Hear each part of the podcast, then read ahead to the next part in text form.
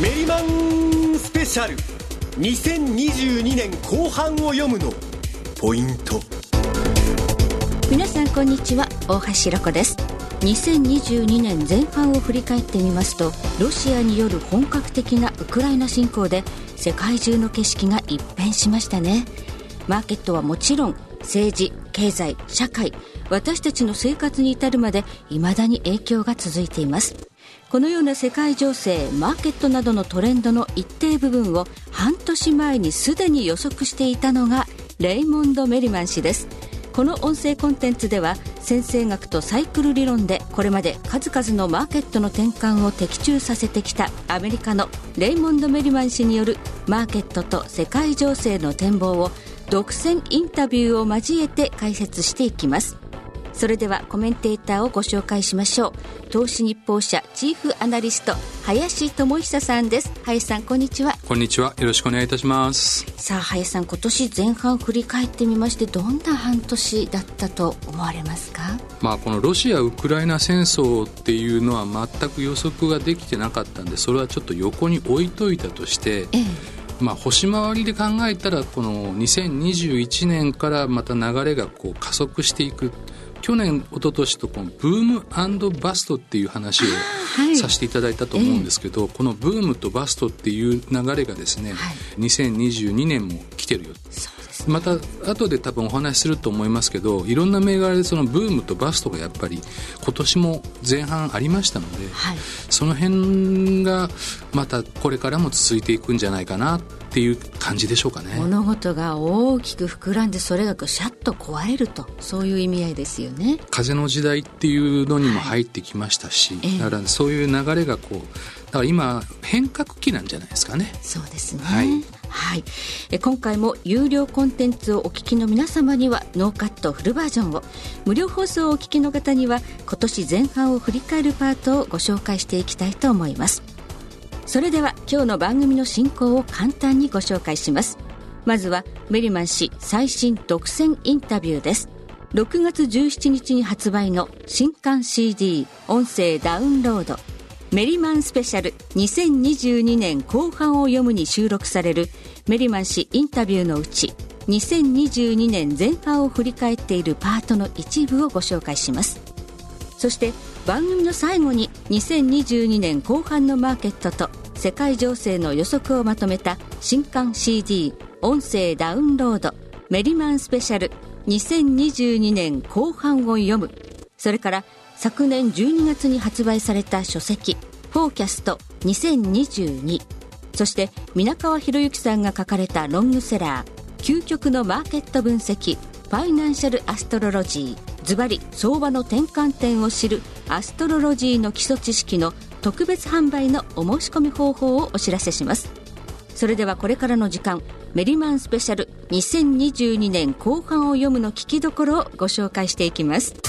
メリマンャメリマンインタビューパート1 2022年前半を振り返る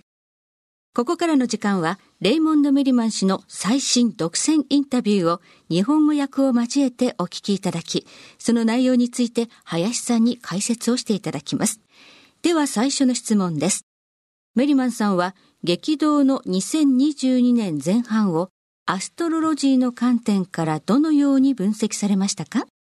では、メリマンさんのお話をお聞きください。2022年前半に出現していたいくつかのジオコズミック的な条件が反映されていたと思います。まず、2021年12月29日から2022年5月11日までの木星魚座入居が挙げられます。この期間中は大きな希望と楽観主義を表す一方で、未知なものやコントロールの喪失に対する大きな恐怖を表します。2022年前半の現在まで、ジェットコースターに乗っているような場面に我々は遭遇しているはずです。2022年は世界の株式市場が数年ぶり、あるいは史上最高値を更新し、少なくとも一部の国ではその水準に迫り、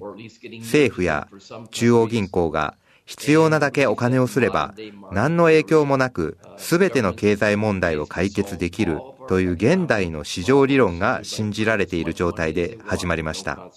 しかし、木星が魚座に入居して間もなく、2022年が始まると、このような楽観論は、そうした行動がインフレを招くという現実に直面し、急速に縮み始めました。インフレに対抗するべく、景気を減速させて、景気後退を招くリスクを冒して金利を上げるか、景気後退を防ぐために金利を低く抑えるが、コントロール不能なインフレのリスクを冒すか、というジレンマが今、私たちに生じているのです。それは、誰もがソフトランディングを望むでしょう。これは、魚座の願いです。しかし、魚座は現実ではなく、希望的観測を支配しているのも事実です。年初に景気減速や景気後退を予想したアナリストは少なかったのですが、惑星サイクルはその可能性を示唆していました。しかし、現在、世界経済の成長予測は毎月のように以前の予測から引き下げられ、多くの人が景気後退について語り始めています。これは魚座の木星の影響下で集団心理が極端に変化する典型的な例と言えます。高揚し、楽観的になったかと思えば、怯え、最悪の事態を考えるようになるといった具合です。そして2月後半から3月の序盤にかけて、金星はヤギ座の後半度数から水亀座の序盤の度数に入居しており、およそ2週間にわたって火星や冥王星とコンジャンクション、0度の関係になっていました。そして、ヤギ座の終盤度数で火星と冥王星がコンジャンクションになるということは、力と強制による権力掌握のサインであるのです。そしてこれは世界の政治体制に衝撃を与えたロシアのウクライナ侵攻と重なっていました。突然、世界は主要な国際戦争を第二次世界大戦以来、ヨーロッパで最も深刻な戦争勃発を目の当たりにしたのです。この侵攻を受けて株式相場は崩落、地球上で2番目に大きな軍隊による攻撃に対し、誰もがウクライナの人々の安全と生存を恐れました。まとめると、2022年はここまで魚座の木星らしい感情の起伏の激しい年であったと言えます。また、金星と火星が古い世界とそのやり方を示すヤギ座の冥王星から距離を置き、未来と人類への関心を示す水亀座へと移っていったという事象に関連するスイッチもありました。2022年初頭、木星が海王星と魚座内でコンジャンクションの関係になったことで示されたのは、ヒーローの出現であったと言えるでしょう。さて、林さん。はい。どのようにご覧になりましたか？あの、前も話したかもしれませんけども、はい、もう一回繰り返しておきます。あの、2022年っていうのは、基本的にその大きい流れが変わる節目っていうのは、木星より先の、はい、例えば海洋星とか土星とか、そういった部分の木星より公転周期の長い惑星間で主要な天体位相が起こるところっていうのが大きな節目になるんですけど、うん、2022年は1回しかないんですよ。4月12日の木星海洋星コンジャンクション。これ、魚座って言ってますけど、魚座で木星と海洋星がコンジャンクションになる、この1個だけなんですね。はい、で、もう、いろいろとおっしゃってましたけど、解説するのは1点だけです。はい、木星っていうのは、うん、まあ、古来から、まあ、吉星っていうんですかね。いい星ね。いい星って言われるんですけど、うん、で拡大とかですね、はい、誇張とか広がる、だから大きな希望っていうのは、まあ、木星大きく膨らむわけですから、はい、ところがこれ、ポジティブになるとそうなんですけど、はい、ネガティブになると、絶望も大きくなるんで、ヒステリーとかですね、えーそういうこう、ものすごくこう、相打なんですよね。スワーッと上がる反面、下がるときはドーンといくっていうのがあるので。表裏一体ですね。表裏一体なんですね。うん、なので、ちょうどね、えー、そういった部分で、こう、それ、それこそブームバストですよね。はい広がりとドーンっていうのがあると。しかも、ここでもあの指摘されてましたけど、大体2月から3月ぐらいにここにね、金星とか火星、まあ金星はまあ金融全般ですけど、はい、火星は戦の星なんですよね。はい、ちょうどこの火星関係が、えっ、ー、と、今、確認できている中で、大きいこう、天体位相が4、5個あったわけですよ。ええ、そこにやっぱり、こう、ロシア・ウクライナ戦争の勃発みたいなものが重なってるっていうふうに解釈すると、まあ、ひとまとめにできるんじゃないかなと思いますね。はい、ありがとうございます。え続いてです。現時点においてもフォーキャスト2022で提示していた重要変化日の制度は以前と変わらず素晴らしいものでした。例を挙げてみましょう。特に3月4日から7日は世界の多くの市場で重要な変化日となりました。例えば日経平均は3月9日24,681円74銭が年初来安値となり、ここに合致しています。ダウ平均は5月12日31,228ドル22セント。これがインタビュー原稿執筆時の年初来安値と合致しました。為替相場、ドル円相場は5月9日131円34銭。これが年初来高値。ユーロ円は4月21日の140円が年初来高値、重要変化日と合致しています。このように日経平均株価の長期スパンの高値、ダウ平均の年前半の最安値、ドル円、ユーロ円の年前半の最高値が重要変化日とズバリ合致しました。これら以外にも合致したものがあれば挙げていただけますか？確かに3月4日から7日は多くの世界の金融指標の変化日として重要でした。欧州の主要な株価指数は全てこの時間帯で底を打ち、その安値は依然として割り込まれていません。日経平均株価もご指摘の通り変化日から2営業日後に年初来安値を更新しました。また、ニューヨーク金は3月8日に2000飛び78ドル80セント、ニューヨーク原油は3月7日に130ドル50セントでそれぞれトップアウトしています。3月7日は債券市場にとっても重要な日でした。まさにこの日、T ノート、アメリカ10年債、価格は129ドルの大台に乗り、年初来高値を更新。当然、10年債利回りは年初来最低利回りを記録しました。そして、この日から反落した T ノートは、現時点で5月9日に117ドル台まで下げた後に反発。実は T ノートの重要変化日の項には5月5日が入っています。この安値は2010年4月、つまり12年前の安値水準になります。また、金と銀相場の項では4月15日に重要変化日を入れていました。その翌日、相場は2003ドルまで上昇して、プライマリー基本のサイクルと呼ばれる週足サイクルの天井をつけたように思われます。ここから反落した相場は、現時点で5月16日に1785ドルまで下げた後に反発しています。さらに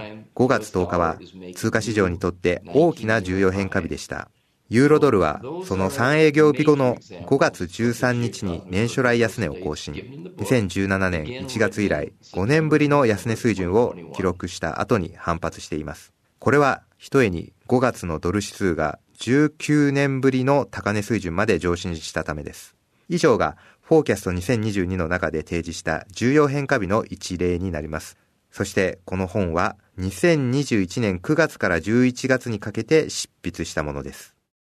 はい。年後半の重要変化日にも注目ということで、フォーキャスト2022皆さんチェックしていただければと思います。ここまでがメリマンインタビューパート1 2022年前半を振り返るでした。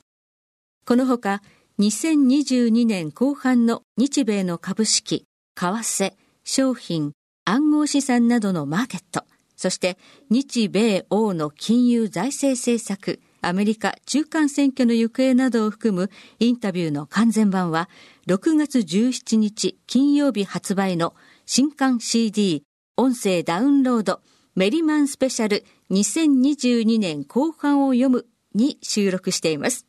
番組の最後に購入方法についてお知らせがありますのでお聞き逃しなく。メリマン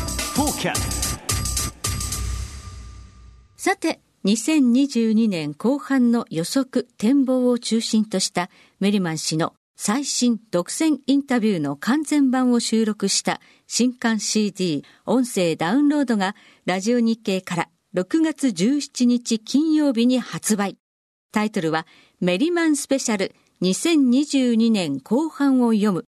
価格は CD が税送料別で6000円、音声ダウンロードは税別5600円です。また、2022年のマーケットと世界情勢の予測をまとめた一冊で、昨年12月に発売されたフォーキャスト2022。こちらは株式、為替、商品の各マーケットの予測には重要変化日が2022年末まで掲載されています。価格は税、送料別で7500円、残りわずかです。そしてもう一冊、マーケットエコノミスト、皆川博之さんが書かれたロングセラー、究極のマーケット分析、ファイナンシャルアストロロジー、ズバリ、相場の転換点を知るアストロロジーの基礎知識。こちらは初心者にもわかりやすい内容でおすすめの一冊です。価格は税、送料別で1600円です。以上の3点の商品のいずれかをラジオ日経でお買い上げの方には漏れなく、メリマン氏執筆の MMA 日経週報日本語版サンプルを特典としてお付けします。これは毎週月曜発行でメリマン氏による日経平均株価の弱気強気指標を判断するテクニカルインジケーター分析、サイクルパターン分析からの目標価格分析、サイクルパターンからの目標価格分析、相場の重要転換秒を予測するアストロロジー分析を含むレポートです。もう一度おさらいしましょう。新刊 CD メリマンスペシャル2022年後半を読むは税送料別6000円。音声ダウンロード版は5600円です。書籍フォーキャスト2022は税送料別7500円。そして書籍究極のマーケット分析ファイナンシャルアストロロジーは税送料別1600円です。購入の手続きです。おはがき、ファックス、インターネットのいずれかでお申し込みをいただきます。おはがき、ファックスの方はお名前、住所、電話番号、そして必ずご希望の商品名を明記してください。お申し込み先は、郵便番号105-8565ラジオ日経通販ショップサウンロード宛て。ファックスの方は東京03-6205-7809東京03-6205-7809までお送りください。そしてお電話は平日朝10時から夕方5時30分まで受け付けています。電話番号は東京03-3595-4730東京03-3595-4730番です。インターネットの場合は、ラジオ日経のホームページからリンクしているメリマン専用ウェブサイトから必要事項をご記入の上お申し込みください。お申し込みいただいた順に発売日から商品を発送いたします。お支払い方法は商品お届け時引き換えの代引きとなります。